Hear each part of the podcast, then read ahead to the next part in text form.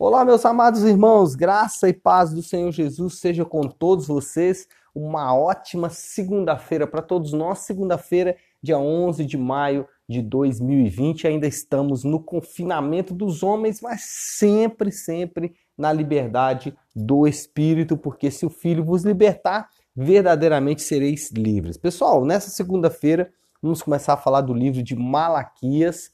É, o tema da nossa, é, da nossa ministração hoje é afeição, porque afeição é o oposto de desprezo e é exatamente desprezo que Deus está condenando aqui em Malaquias. Mas deixa eu fazer uma introdução falando um pouco sobre Malaquias.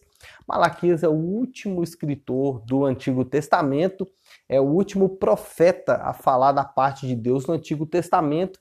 Malaquias escreveu exatamente 100 anos após a reconstrução de Jerusalém e a reconstrução também do templo.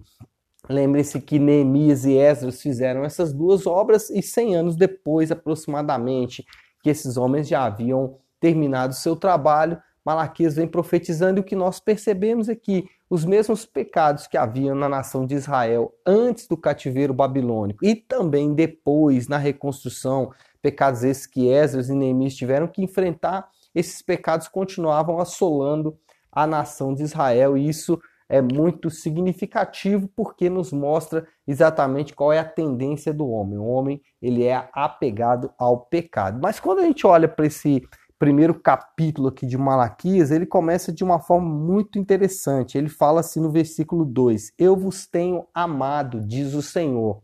E aí remete exatamente para a figura de Cristo. É, Jesus ele profundamente nos amou e nos amou a ponto de morrer na cruz em nosso lugar.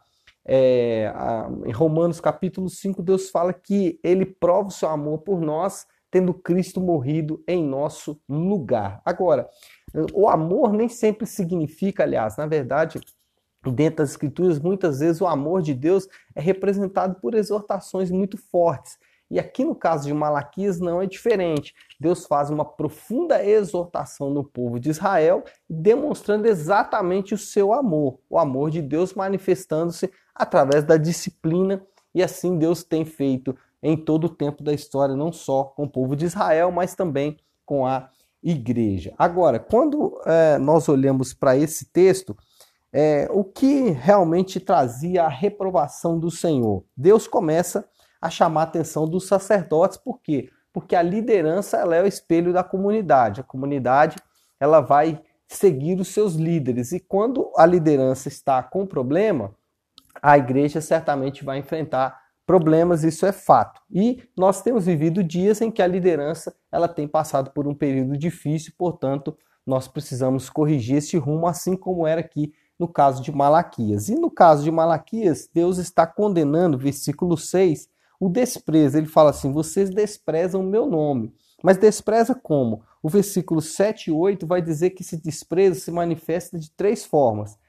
É, na conveniência, ou seja, aqueles homens apresentavam sacrifício mais barato para Deus, não estavam preocupados com Deus. Segundo, negligência, faziam aquilo de qualquer maneira. E terceiro, desobedecendo diretamente às ordens de Deus, mostrando uma atitude contra o Senhor. Então, é, essas três atitudes é que devem ser condenadas. E aí, quando a gente olha para essas três atitudes, o que, que nós devemos fazer?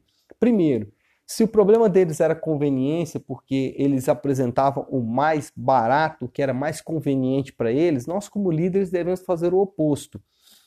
Muitas vezes, Deus vai pedir, muitas vezes o ministério vai exigir de você que você faça coisas que não são convenientes que não são aquilo que a sua carne gosta, aquilo que os seus desejos gostam.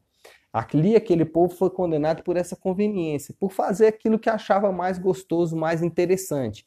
O ministério muitas vezes, servir a Deus muitas vezes vai significar fazer coisas que não são de acordo com a nossa conveniência. Então, não haja por conveniência. Segundo, ele condena a negligência, ou seja, de qualquer maneira, eles estavam fazendo como se fossem para qualquer pessoa. E aí a gente pode pensar no contrário também. Nós, como líderes, devemos entender que nós estamos fazendo para o Senhor. Deus é que vai ser honrado com a nossa diligência ministerial. Então, é, é, entenda que você está produzindo frutos, você está produzindo para o Senhor. Ele é o seu é, chefe, por assim dizer, ele é o seu líder, aquele que você deve prestar contas. E por último, aquele povo estava desobedecendo diretamente ordens do Senhor. E aí nós vamos também para o oposto, que é a obediência. Então, nós devemos obedecer a tudo que o Senhor estabelece para nós no caminho. Por quê? Porque é, isso é parte de um trabalho ministerial de alguém que está realmente interessado com o Senhor. Então, não seja conveniente, não seja negligente e não seja desobediente, tá bom? Um ótimo, uma ótima segunda-feira para todos nós e Deus abençoe em nome de Jesus.